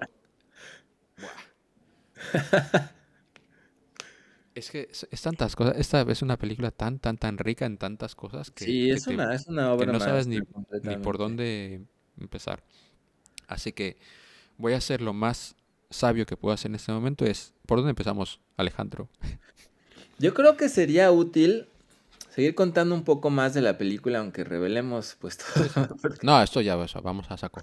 porque si no, no vamos a poder llegar al a lo importante de la peli, que bueno es todo, ¿no? O sea, yo creo que me había quedado con esa impresión, porque uno podría quedarse con esa impresión de, ah, pues es una película brutal, salvaje, emocionante, interesante, pero no mucho más, pero creo que es una película que va mucho más allá en muchísimos sentidos, ¿no? O sea, yo me atrevería a decir, de verdad, que más allá de la brutalidad y el tema de la venganza, eh, para mí sí es una película de amor.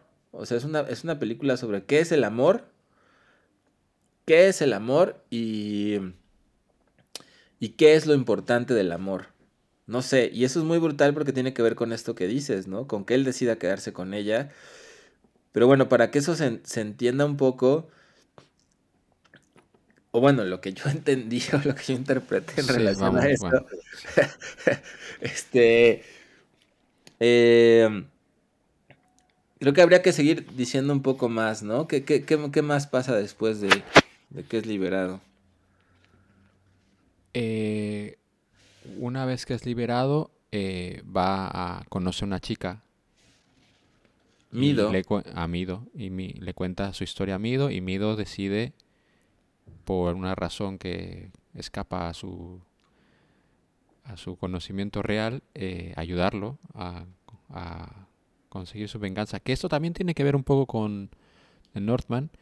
Que no solamente aquí vemos un protagonista, sino dos protagonistas que planifican su venganza durante mucho tiempo y más o menos tienen claro cómo van a hacer su venganza y cómo la van a llegar a cabo. Y con los dos siendo títeres, ¿no? Uno de los, ar- de los, de los arquetipos que tienen que cumplir de su destino y el otro, pues, de este otro güey, ¿no? Que realmente, aunque él crea que tiene libertad, no la tiene. Sí, pero, pero también eh, el que sabe, eh, Wu Jin, el- la persona que atrapa, bueno, que, que paga para tener a 15 años a, a Odaesu, también, o sea, tiene una paciencia y una planificación tan, tan, Sí, tan perfecta y exacta de cómo, cómo llevar a cabo su venganza, que luego aparte... Porque es, porque es de nuevo este mismo tema que decíamos de Northman, ¿no?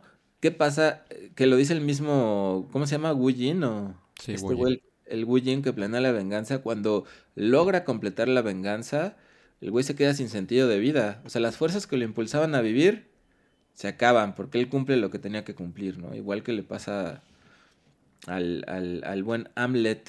Bueno, eh, de hecho, él a- le da dos speeches diferentes. Uno en el que. Bueno. eh,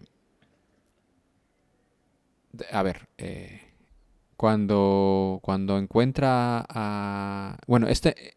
Odaesu sigue buscando eh, a quien lo atrapó para vengarse de él.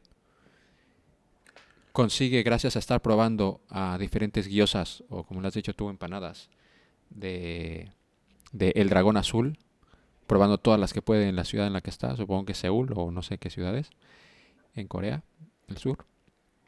Y hasta que encuentra eh, cuál es la marca de las guiosas que le daban de comer, encuentra el sitio donde es y llega al, a la prisión esta donde estuvo. Y ocurre la mítica escena que ha sido ya replicada miles y miles de veces en- de una manera me- mejor o peor realizada. Una de las mejores maneras es en la primera temporada de Daredevil, por cierto. Ah, es Pero cierto. Esta secuencia, este plano secuencia lateral en la que vemos a Doe- Odaesu llevando a cabo de una manera muy eficiente el entrenamiento mental que, que estuvo realizando durante 10 años, porque fue hasta el quinto año hasta cuando decidió como ponerse en forma. O sea, estuvo Ujú, 5 ujú. años en la mierda y 10 años en poniéndose a tono. Eh, sale de ahí y Wu Jin lo, lo, recoge, lo lleva otra vez con Mido. Luego pasan diferentes cosas. eh, al final se enfrenta a Wu Jin a eh, se enfrenta a Wu Jin y Wu Jin le tiene una plática con él tremenda porque le impide que éste realice su, su venganza porque va directamente y le dice, no me puedes matar ahora porque si me matas ahora no vas a saber por qué te mantuve encerrado 15, 15 años de tu vida. Y esto es súper mega cruel. Eh, y, bueno, sigue, sigue tú. No, bueno, pues él sigue buscando por qué, cuáles son las razones de por qué ocurrió todo esto y Mido le va ayudando. Mido le, le dice que cuando cante cierta canción que él oía cuando estaba encerrado, este, se va a acostar con él. Porque la, la primera escena que vemos cuando ella lo rescata, pues él tiene años sin estar en contacto con nadie y quiere coger con ella. Y ella le dice, no, ni madres, hasta que no, yo no, cante. no, esta no, no, no, canción". espérate, espérate. A ver, a ver. Porque está, Odaesu, claro, estuvo 15 años sin ver a otra persona, pero no, él Ah. no solamente entrenó mentalmente para cuando tuviera eh, que pelear con una serie de, minions o con lo que fuera, que también se estuvo preparando. También se estuvo preparando para cual cuando fuera la primera interacción que tuviera con una mujer. Porque cuando, cuando Mido lo rescata, de, ah, no, bueno, no lo rescata. Este, la, el primer, la primera vez que están juntos, que se desmaya por, que luego lo que sabremos que es por un efecto de hipnosis que tenía, que se lo lleva a su casa. eh, cuando Mido va, va a mear, este intenta llevar a cabo su, su entrenamiento de violar mujeres, casi casi, y es que entra al, entra al baño a querer esto, a forzar a, a Mido, que Mido se sale, sale airosa de ello, y le dice, no, que tú también me gustas, pero será cuando yo cante esta, esta canción. Y de hecho puede ser, aunque es que es muy heavy esto, ¿eh? Dice, aunque te diga que no, Una vez que cante esa canción. sí, sí, no, tremendo. Y, y, y- y lo brutal es que después de eso llega el momento donde canta esa canción y cogen de una manera que, que uno al principio dice, ah, pues qué chido y todo, pero después están grabando el audio, en audio en esa escena y ese audio se usará para un momento espeluznante al final de la película. Eh, pero bueno, cogen, siguen buscando pistas eh, y total que al final de cuentas Oda Esu descubre que toda la venganza ocurrió porque él cuando iba en la prepa, supongo que será como la prepa, vio algo que no debería de haber visto, que vio a este güey, al... ¿Cómo se llama? Ji-Woon o cómo? Wu Jin. El Wu Jin con su hermana los vio jugueteando ahí sexualmente y que pues se dio cuenta que cogían entre ellos, ¿no? Entre, entre esos dos hermanos, cogían regularmente. Y él pues se lo fue a contar algún amigo y de ahí se hicieron un montón de rumores y esta chava se termina suicidando. Entonces, gracias a esto que, que él ni siquiera recordaba que había hecho, para él era algo completamente insigni- insignificante o y, y poco trascendental, gracias a eso es que el hermano, que es que es el que ha preparado toda la venganza, pues bueno, que prepara todo esto para vengarse de, de él, porque gracias a él se murió, se murió su hermana, ¿no? Entonces, bueno, él tiene preparado casi todo, todo, todo, todos los puntos para que él vaya descubriendo esta, esta, esta información y llegar a la escena final donde están ahí en el penthouse de este güey y donde el, el tipo dice, bueno, pues ya averigüé todo y ya nada más voy a cobrar venganza, ¿no? Y es lo que, lo que él cree que dice, pues ya se vengó de mí, ya me tuvo 15 años, ya lo único que ya gané el juego aparentemente. Pero, Pero no. pero no fue así. No fue así porque... ¿Por qué lo tuvo 15 años? Esa es la, la parte más cabrona de la peli. Pues porque su hija pequeña tenía 3 cuando lo encerraron. Entonces cuando... Después de 15 años ya es mayor de edad. Y la, la venganza real, profunda, más que tenerlo encerrado, era que, que experimentara justo lo que él experimentó, ¿no? El, el que se quiere vengar, que se me va el nombre, este, el que se quiere vengar, pues había tenido incesto con su hermana y la perdió gracias a Oda Esu, entonces le hace experimentar lo mismo, porque ahí nos enteramos que esta Mido en realidad era su hija, que no, no se habían reconocido por tanto tiempo que habían pasado sin estar juntos.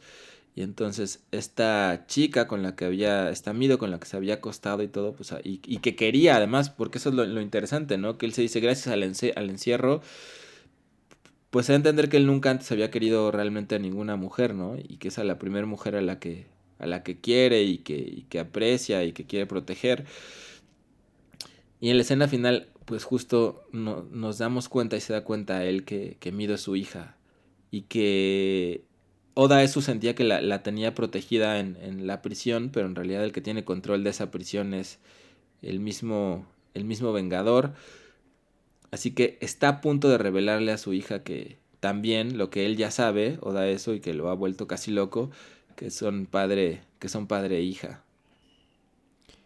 Bueno, aquí, aquí ya hay mucha información y aquí hay, hay mucho de dónde, de dónde rascar. Vamos primero por el lado de Wu Jin. Y el lado de su hermana, que no, no apunté cómo se llama su hermana, pero la hermana de Wu Jin. Esto es una cosa que no me acuerdo cómo impactó en su momento, pero sé que en la, en la era de Twitter y en la era del ciberacoso y todo esto, a mí por lo menos me impacta de una manera mucho más profunda de la que lo hacía en ese momento. También porque ahora soy como más consciente de, de muchos comportamientos. Eh, cuando nos enteramos todo lo que pasa, todo lo que pas, todo lo que desencadenó el que esta mujer se suicidara, es cuando el amigo de Odaesu empieza a contar como, ah, sí, el, el, este tipo tenía una hermana y la hermana sí era un poco puta. Y, ajá, había, y se, había, se había follado a, a, a, toda la escuela y tal. Y, y, y, la manera que habla, de la manera despectiva de esta mujer es tremendo, es, es terrible. Y nos deja ver que, que, esta mujer estaba sometida a un bullying bastante importante.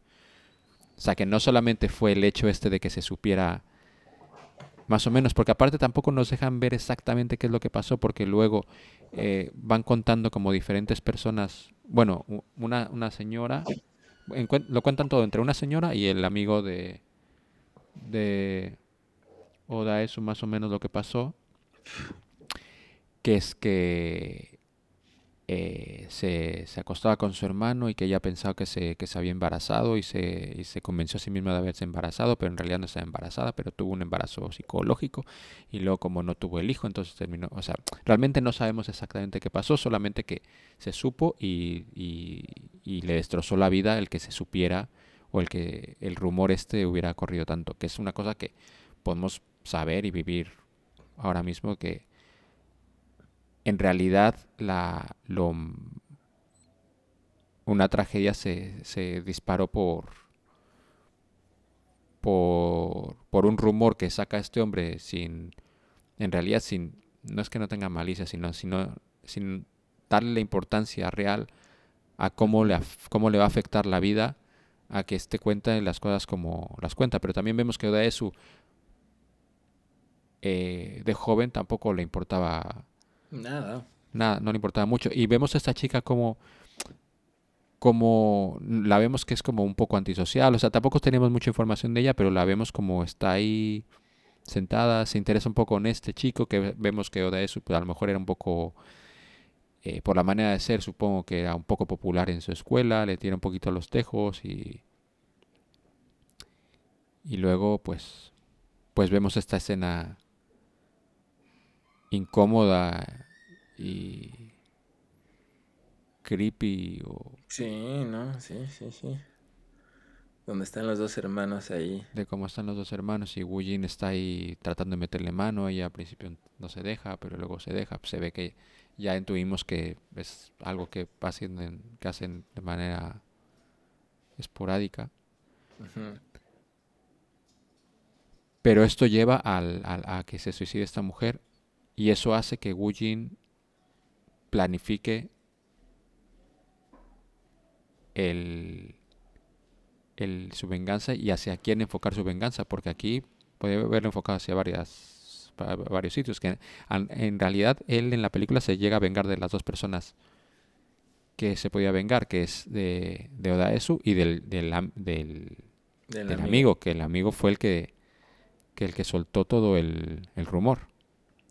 Sí, sí, sí. Y, y también ahí es interesante, ¿no? Porque uno podría pensar que la película trata de la venganza de Oda Esu contra el güey que lo encerró 15 años, pero en realidad la película trata de la venganza del Wu Jin Wu Jin. contra Oda Esu, ¿no? Entonces ese es como el primer cambio, digamos, de, de perspectiva de panorámica, que también ahí lo comparamos con The Northman y, y ocurre justamente eso, ¿no? Que uno todo el tiempo piensa que, que el culero es el güey este que lo está manipulando y jugando con él y que lo ha tenido encerrado 15 años.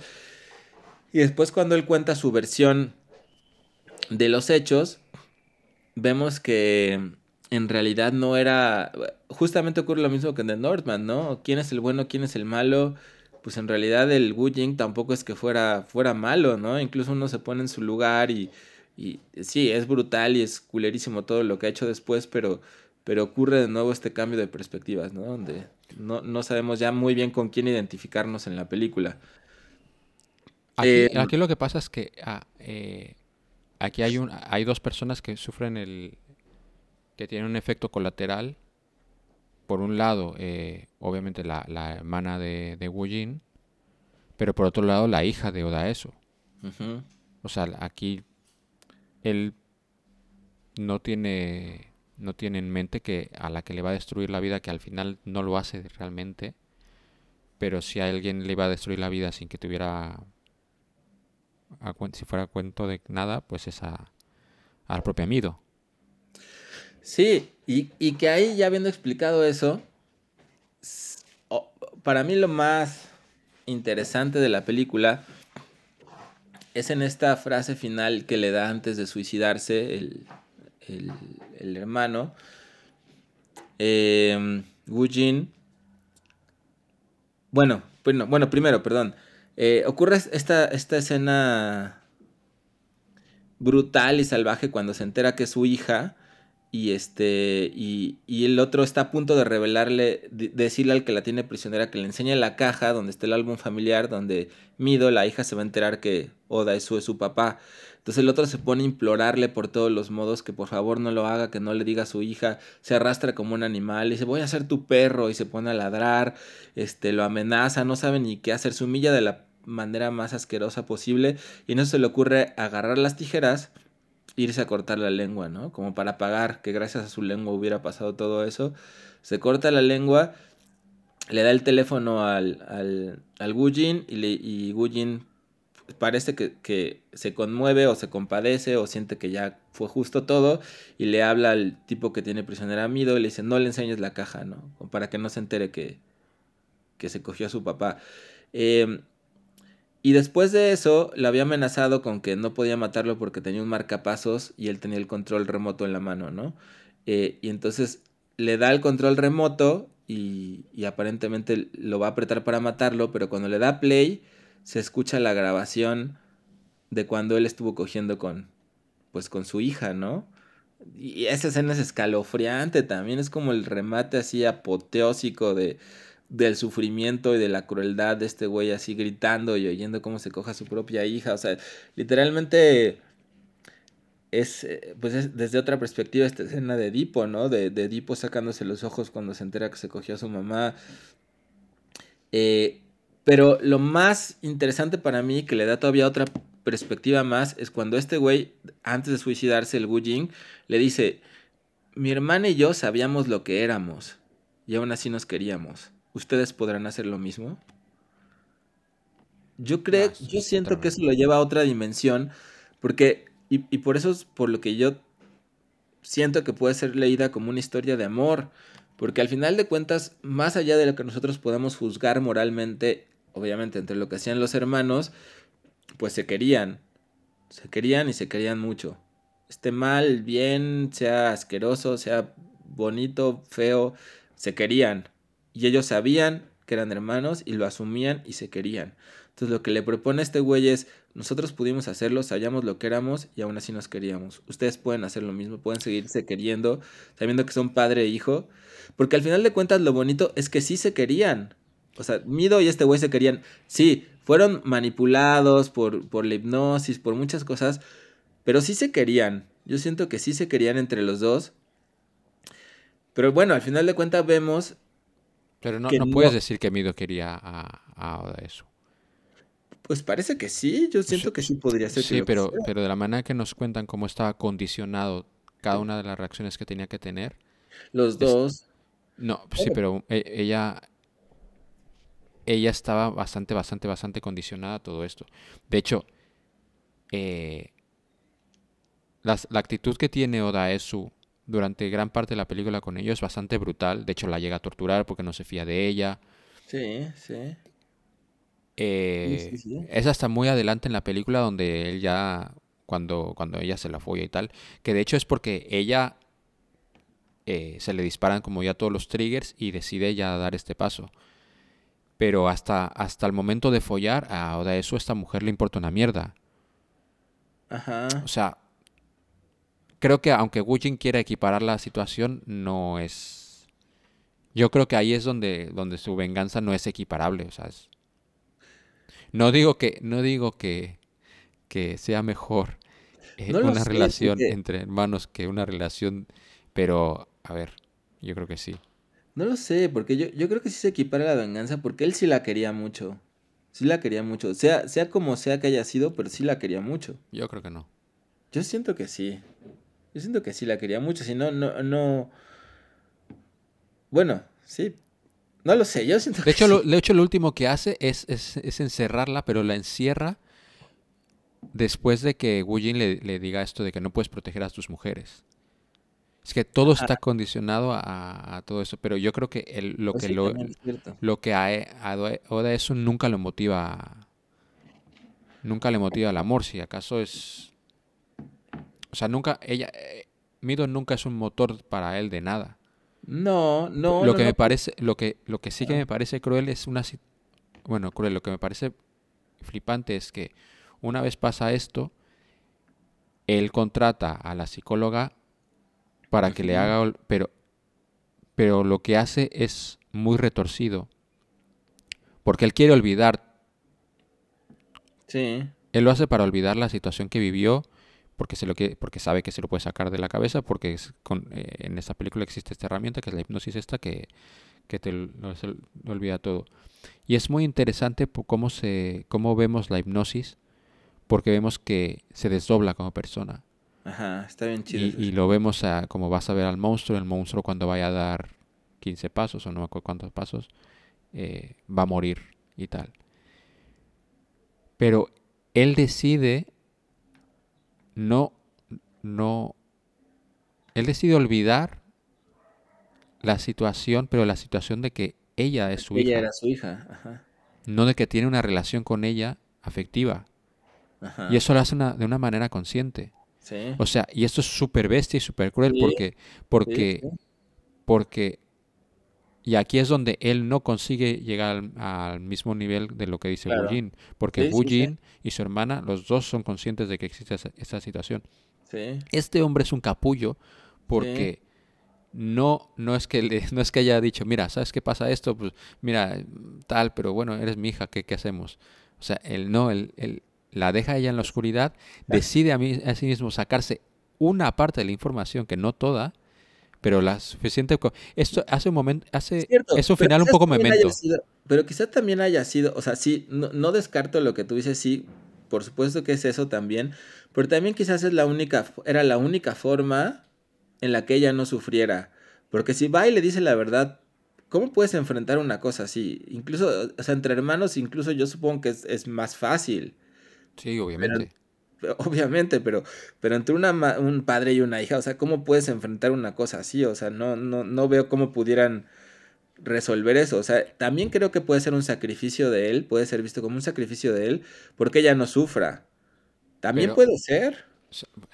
Sí, pero, pero él podría haber decidido eh, olvidarla completamente, que no supiera ni quién es, y de hecho olvidarse incluso a sí mismo, o o, que, o pa- pa- pagar ya que estás pagando, o creo que no le- ni le pagó, creo que era, No, no.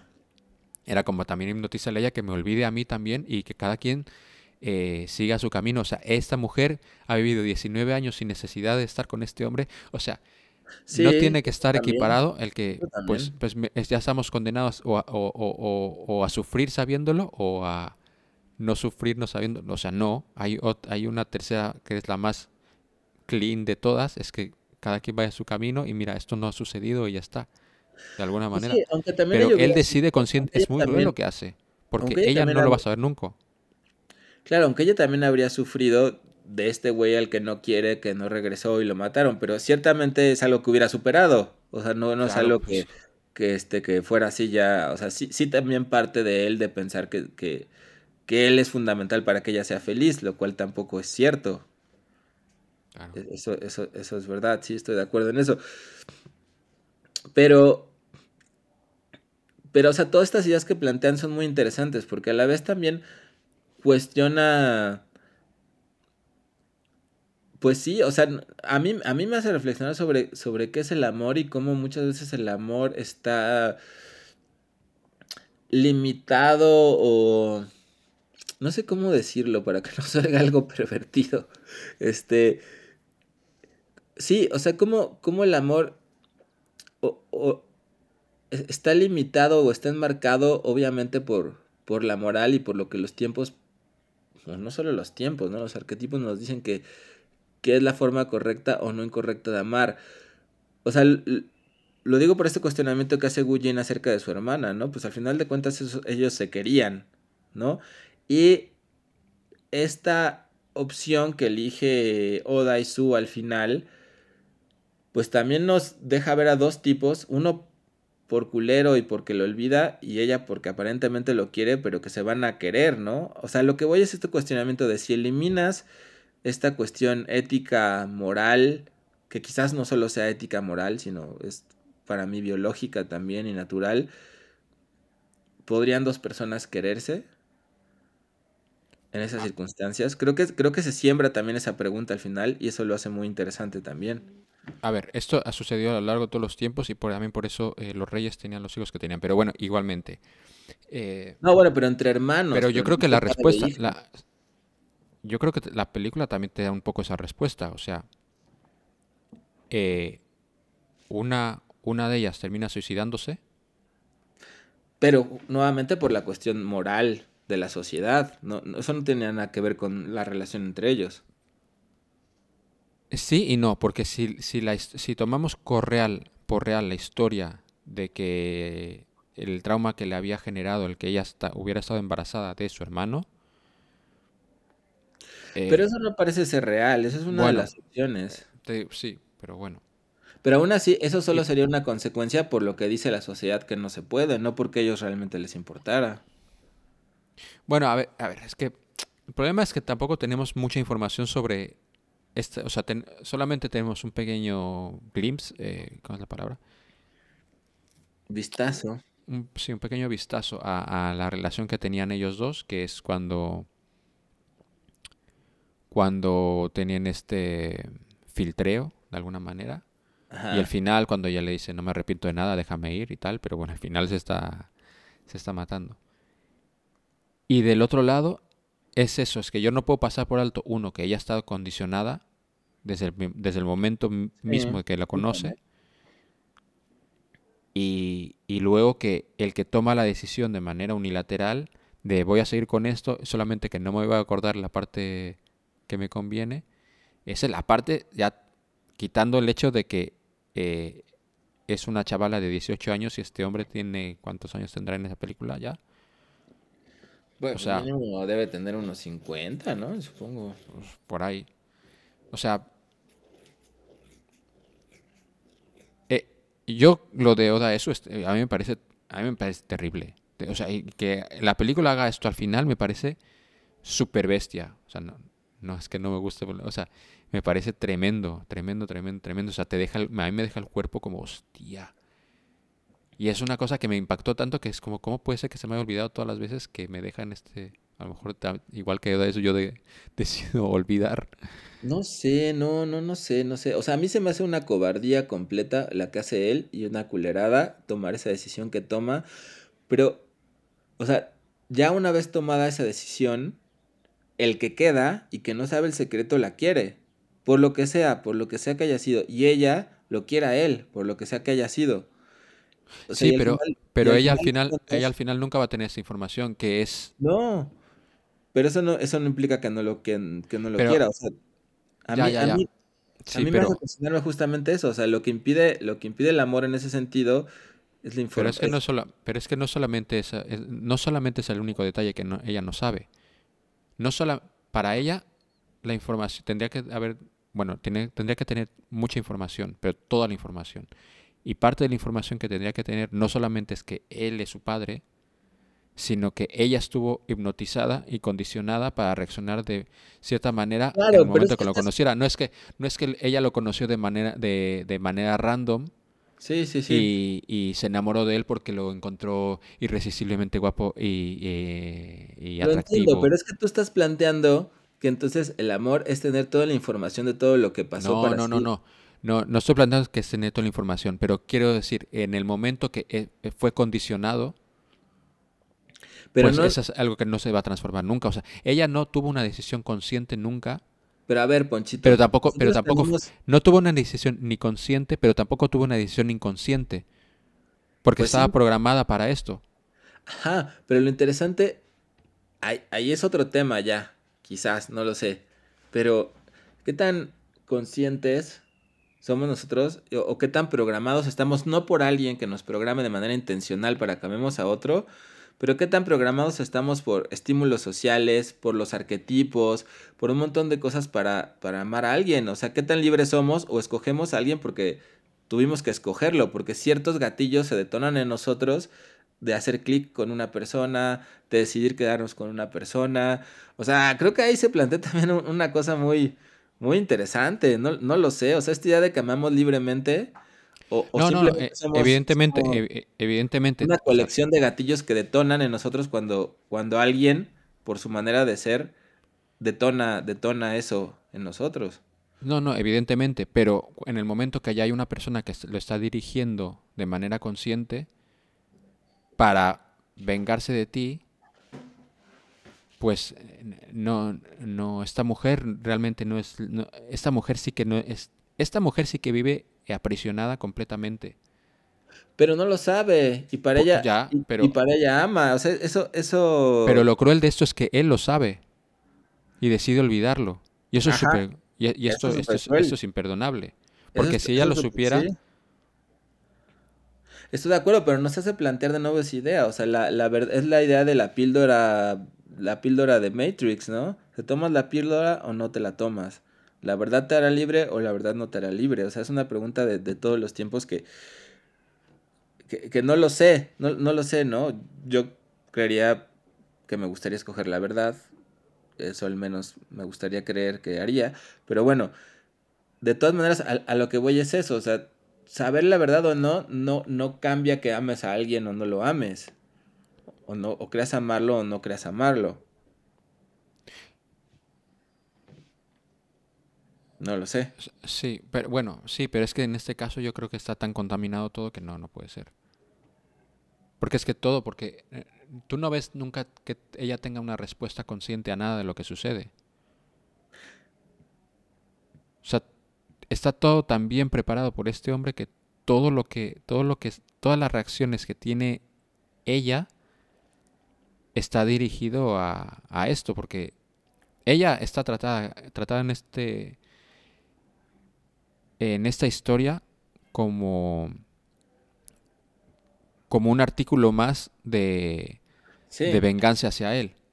No, es que, o sea, lo entiendo desde la perspectiva donde lo dices, pero, o sea, vista desde otra, también es lo que le pasa a Hamlet. O sea, Hamlet es realmente libre, tiene oportunidad de elegir en algún momento, o ha sido programado por lo que le dice su padre, por las ideas que le mete, por la misma sangre, por los arquetipos, para actuar de alguna otra manera, o toda su vida va a ser un prisionero.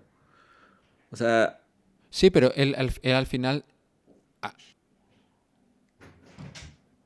en- en- aparentemente. co- contestando esta, película, esta pregunta en específico, él al final toma una decisión de una u otra manera en el momento que tiene toda la información. O sea, por eso es tan importante la, la- la escena eh, con Nicole Kidman cuando le cuenta que Ajá. ella es la artífice de, de todo esto. Y él termina reaccionando a ello. Pues sí. Sí. Pero tampoco se cuestiona justamente esas otras cosas. tampoco se cuestiona ese deber que tiene con el padre. O sea, todas esas cosas no, no se las cuestiona nunca porque está programado para no cuestionárselas. Se cuestiona lo de la mamá porque no le quedó de otra, porque le destruyeron eso. Sí, pero bueno, él, él ahí toma dos decisiones. Una, eh, matar al primogénito y luego irse. Que luego ya es cuando vuelve, pero...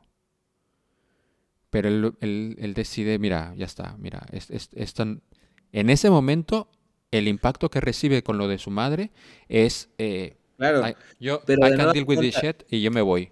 Pero es lo mismo, porque después él, se le vuelve a activar el gatillo, se vuelve a disparar ese trigger cuando, cuando sabe que su esposa está embarazada y vuelve a regresar allá. Es como si la programación de nuevo le hiciera hacer lo que tenía que hacer. Bueno, porque vive en, una, vive en un mundo en el que hay una acción-reacción. Es como, él dio el... si él se hubiera ido sin haber matado a... Pero eso es lo que se dice, no se sabe si realmente hubiera, iba a ser así. Bueno, pero, quiero decir, más o Eso menos... a- sido enfrentar una decisión, nos vamos. sí, sí.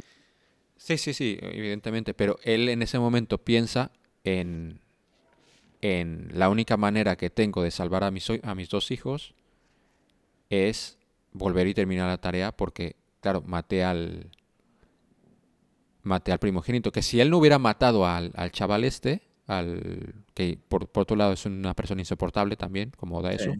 Sí, sí. Si no lo hubiera matado, él podía haberse ido y ya está. Mira, pues se acabó. En ese momento Anna Taylor-Joy ya está embarazada. Eh, Eso es lo que creemos, pero en realidad bueno, no había escapatoria Lo que- a ese pro- a esa lo que programación. pasa es que él no pudo lidiar con su furia hasta ese momento. O sea, de hecho su plan era seguir con toda la movida, pero... Pero bueno, a lo que voy. Él tenía toda la información y, y Mido aquí no... No tiene Sí. información y está... Y de hecho ella sigue apresada porque ella está... Wu Jin manipula su vida desde que tiene tres años. Porque ella queda huérfana porque, porque, porque es que la, la- la venganza de este hombre no, no conoce límites. Porque asesinan a, a su madre para echarle también la culpa a Odaesu. Para que Y que cuando ella quede huérfana. Exactamente. Y para que ya no termine sabiendo que su padre se llama Odaesu y lo reconozca.